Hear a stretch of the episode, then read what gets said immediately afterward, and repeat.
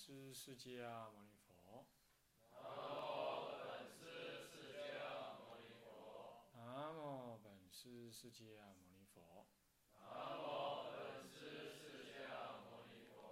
南无本师释迦牟尼佛。无上甚深微妙法。百千万劫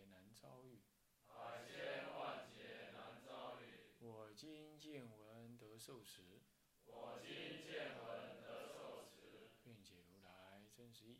愿解如来真实义。中国佛教史各位比丘、各位沙弥、各位居士，大家好，阿弥陀佛。阿弥陀佛。好，请放掌。嗯，我们上一回啊上到了这个啊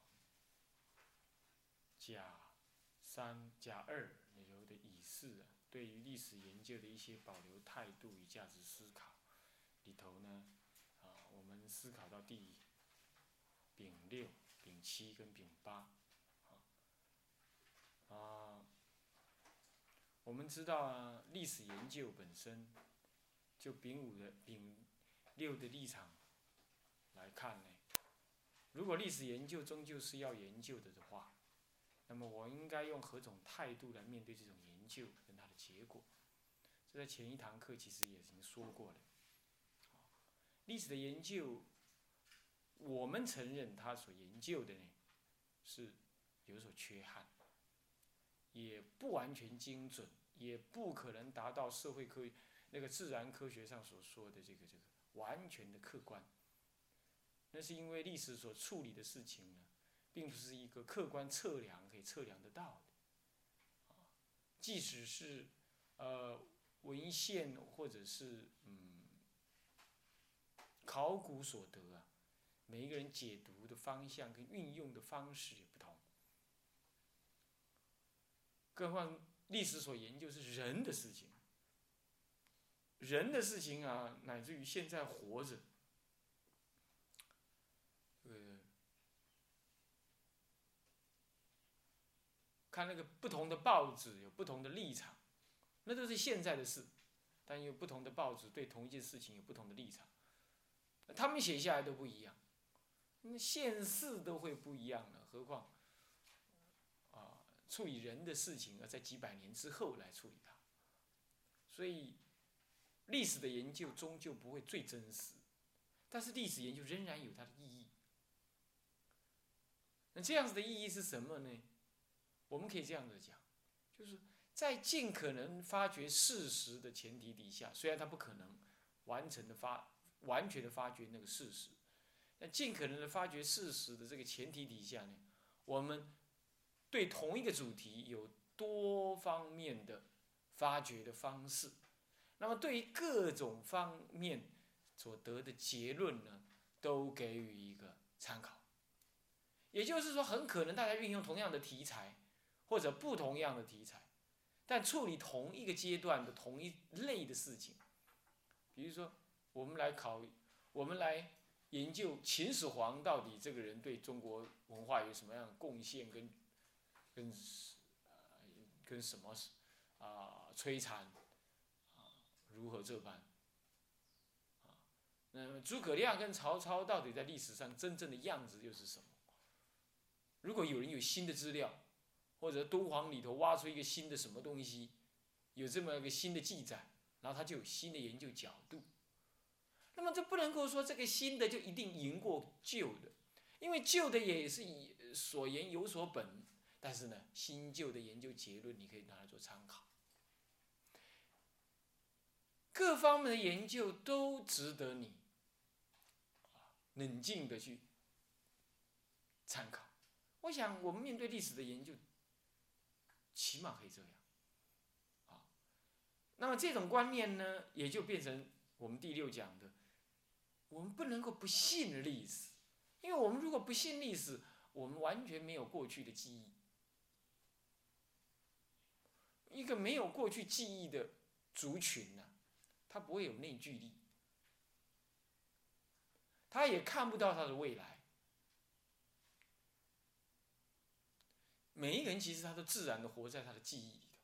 从业的立场来说，我们今天为什么长男长女，聪愚贤劣？那么呢，业障深，业障浅，福报大，福报小，这其实就是过去的记忆嘛的累积嘛。那么我们的人格呢？除了这部分过去记忆的累积以外，还有我们的家庭，我们的尤其我们的父父母，这当中可能更大部分是我们的母亲，还有我们受的教育，还有我们生长的环境。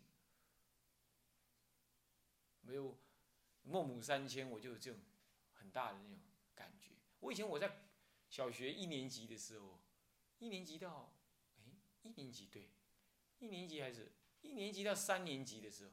我根本就不会讲脏话，为什么？我都讲到台中而已，你懂吗？你又从来不讲到脏话，啊，那么呢？但是呢，但是呢，那个三年级之后啊，不什么姻缘呢？我们家我们家就生意失败啊，什么这个那个的，姻缘如此啊，就搬搬搬搬到对面巷子那地方啊，每次车子都开到脏话，啊，那么呢？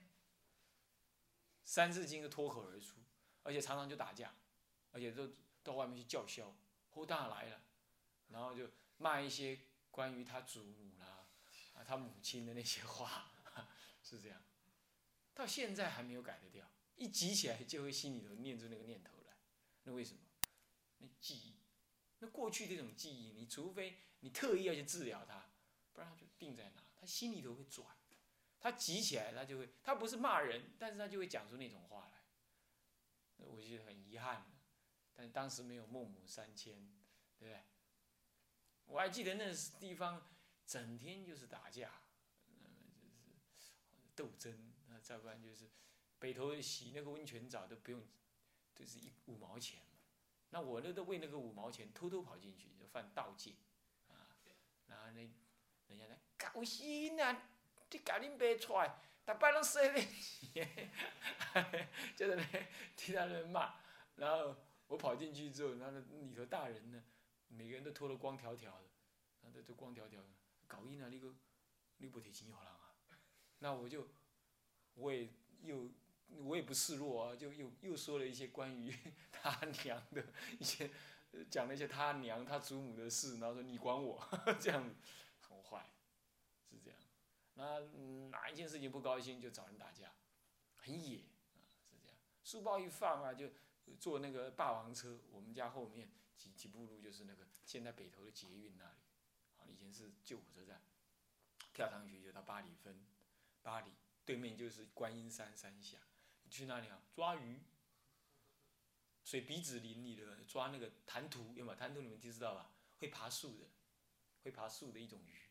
那就是现在很有名了，北投的红树林，巴里的红树林很有名的，叫做湿地，很有名。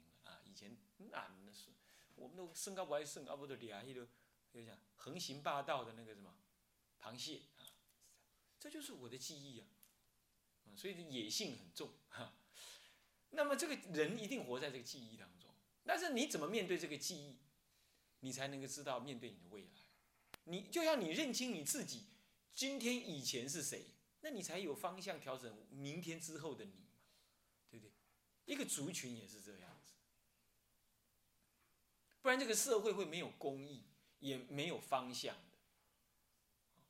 每一个人都在说，就比如说我们说世间人也会玩股票，我不要讲玩难听，买股票。他买股票也是要，什么叫买股票？其实买股票并不是坏事，股票的意思就是说。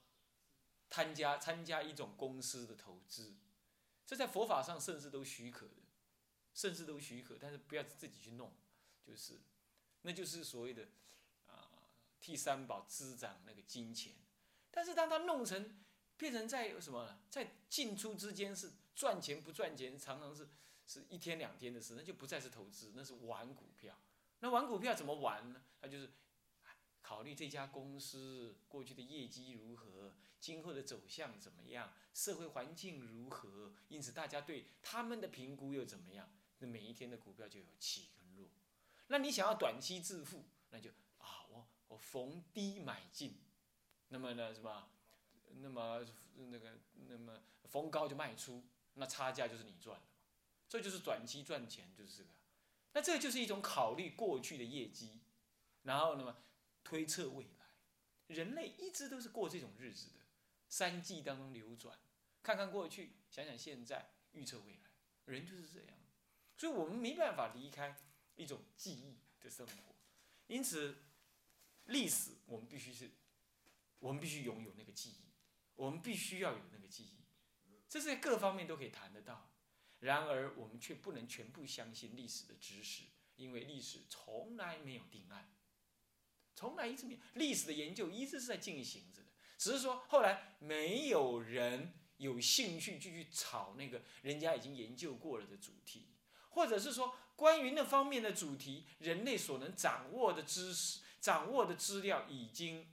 没有再新的了，而那些旧的资料已经被人家运用解释完毕了，所以也就再也不会有人再想去做那方面的研究。比如说，当我要研究清朝，那所有清朝的资料呢，没有新的了，而就这些旧的资料呢，所有的人都已经有好几百人去把它拿来研究，写了好几百篇的论文了，该写的都写了，再怎么研究也研究不出人家的结果之外。或者说，你看看别人的研究，你不满意，你才去再嘛再写新的，也不过是这样。如果你没有看出什么不满意的话，大概这部分的历史也就研究完毕。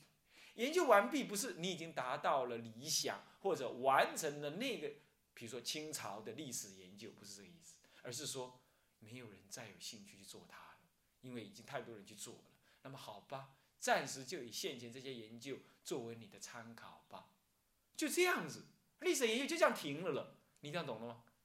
但是这样子并不要是，并不意味着它停了，是说没有兴趣了，或者没有能耐再继续做下去了，因为没有新的资料，也没有新的方法、新的角度去做，那那就停在那儿吧。然后呢，然后我们就说既有的结果，我们拿来参考。所以说，我们不能够不信历史，但是也不能全信。我们对于历史的知识不能够不用，但是也不能全用，为什么呢？因为历史，尤其是古代的历史，我们今天不能不用，但绝对不能全用。何以故？因为古代呢，知识封闭，大气大部分都晚成。因为古代凭的是什么呢？凭的是人格的成熟来完成一些一些事情。啊，一些工作或者是一些啊，乃至一些大的事业，但现在啊，时代不同了。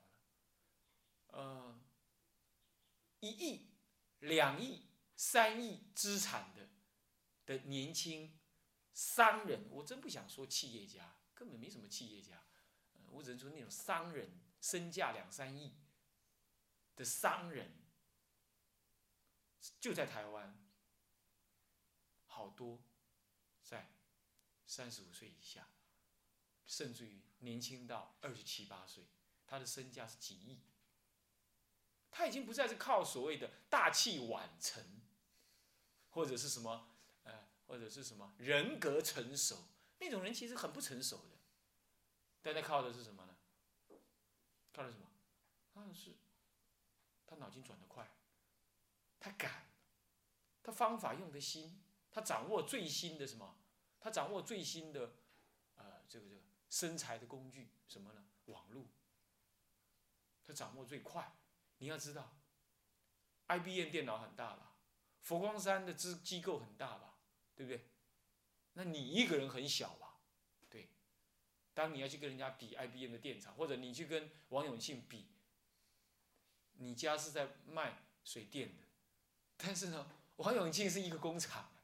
搞不好他的一个警卫室都比你家的什么那个你家的那个小店面还要大，一个警卫室都比你家警卫，你比你家的那个那个那个干子店干妈店，对不对哈？还要大，对不对？是不是？但是注意听清楚，听清楚，在电脑荧幕之前，你跟他一样大，听懂吗？只要你上网，你一个人，只要你头脑变得快，方法用得新。你一个人可以呼风唤雨，那 IBM 或者呃或者什么呃什么什么台硕，他在网络上给人家看到的，也不过是一个荧幕而已。所以说，那个商机是完全颠覆传统的大资金那种观念。好，这样子过去的营业历史、过去的商业历史行为，能够放在今天用吗？不能，不能。同样道理，我们以前说那个祖师大德啊，弘扬佛法，这个怎么办？龙天推出，什么样办法？龙天推出？地牛翻身之后，把他庙给震破了，他就要下来，下来弘法立身，这龙天把他推出来了，不是这样子，就是道德成熟了，他就出来。但现那是以前的人呢，知道什么叫做有道德，你懂吧？所以就出来。但现在不能，你现在不能用这种方式去度众生，为什么？等你龙天推出的时候，推出是推出了，众生已经不见了。为什么呢？讲明显的例子，你还记得前几年？不，没有前几年啊，才一年前、半年、两年前只是而已。有个叫妙天的，你们听过吧？是被抓去，对不对？警察还把他怎么样抓了，还铐他了，还把拿去抓去关，对吧？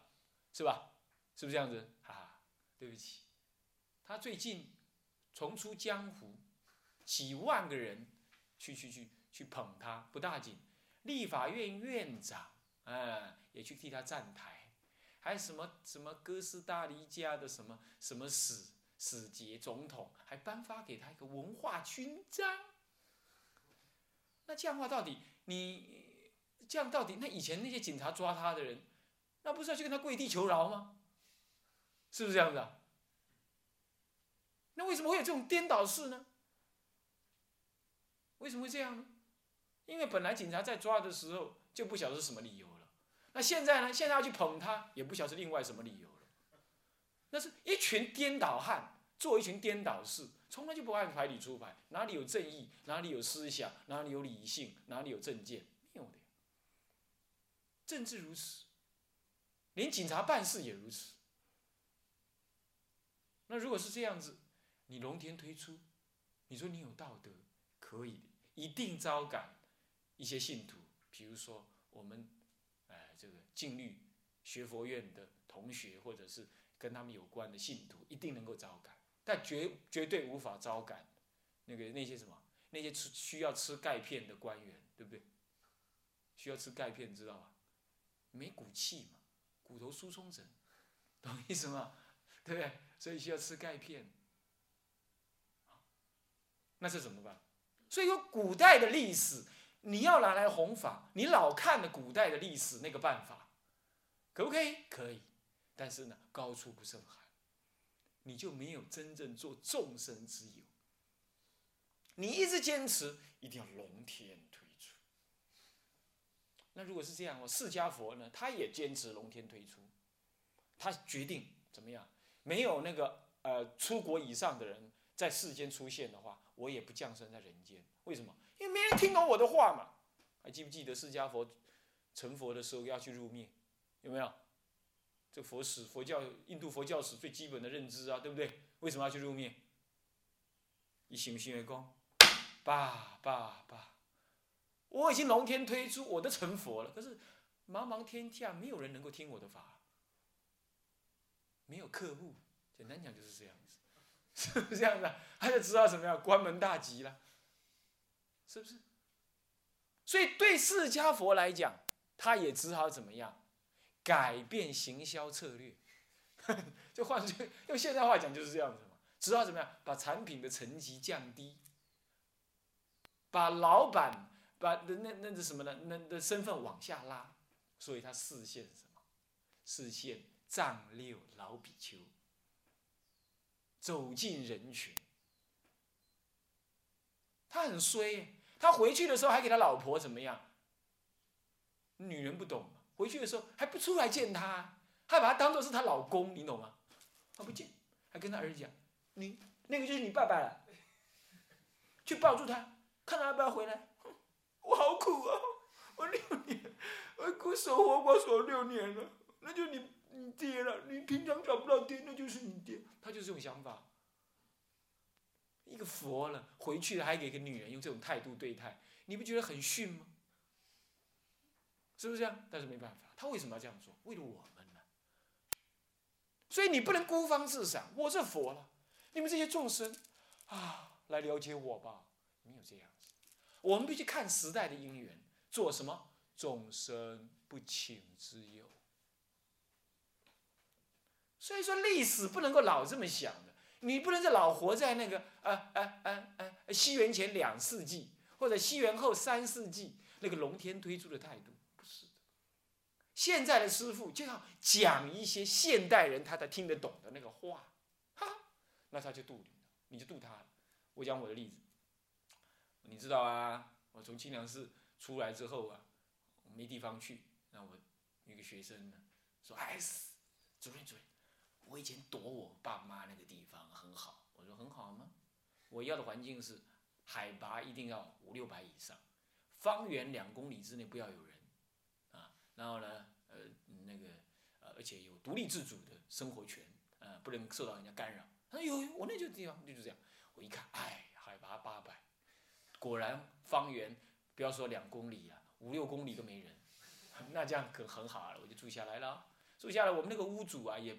没有跟我打照面，我我打个电话去，哎，我跟你借住，因为那个屋主的，嗯，太太的妹妹，那怎么讲？小姨子是不是？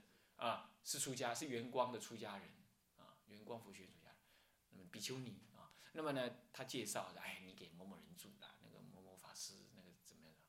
然后他就好了好了，你去住了。我说，哎，那我们是要见一下面，我我我跟你见一下，你不你地方借我，啊，不用了不用了，好了。就这样我在那住了一个月，他才来，来了见了我，连合个掌都不会。我就想啊，是呀，都有这种人啊，不要跟他断掉，真是没办法，已经住了，也再找不到这种好地方住，对不对？很安宁，没有人，对不对？我想表示打在远远的看，还可以看到那个那个大甲溪，还是背山面河了，还不错。啊，就这样住吧。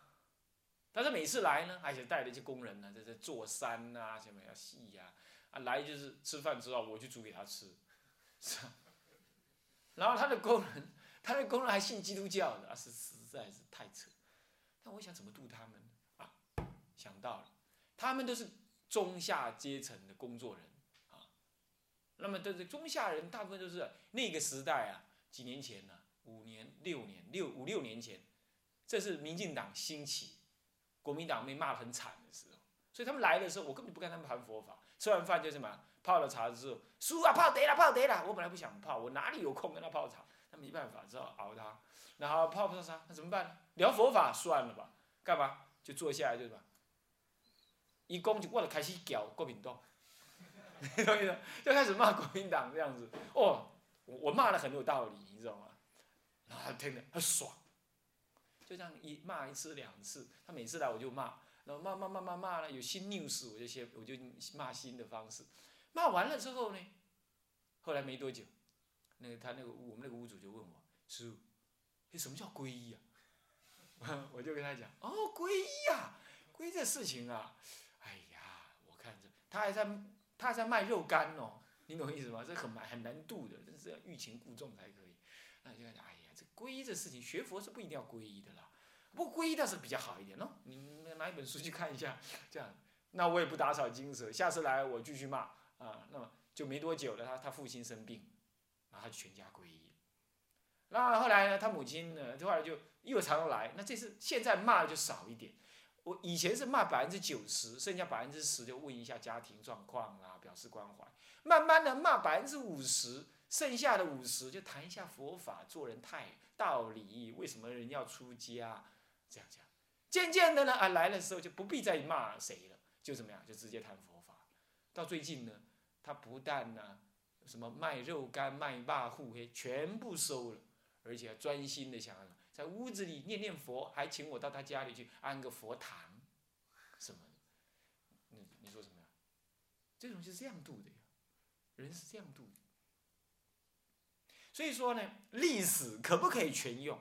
看起来看佛教史很容易让人老是缅怀那过去祖师大德的什么高言遗行，这是对的。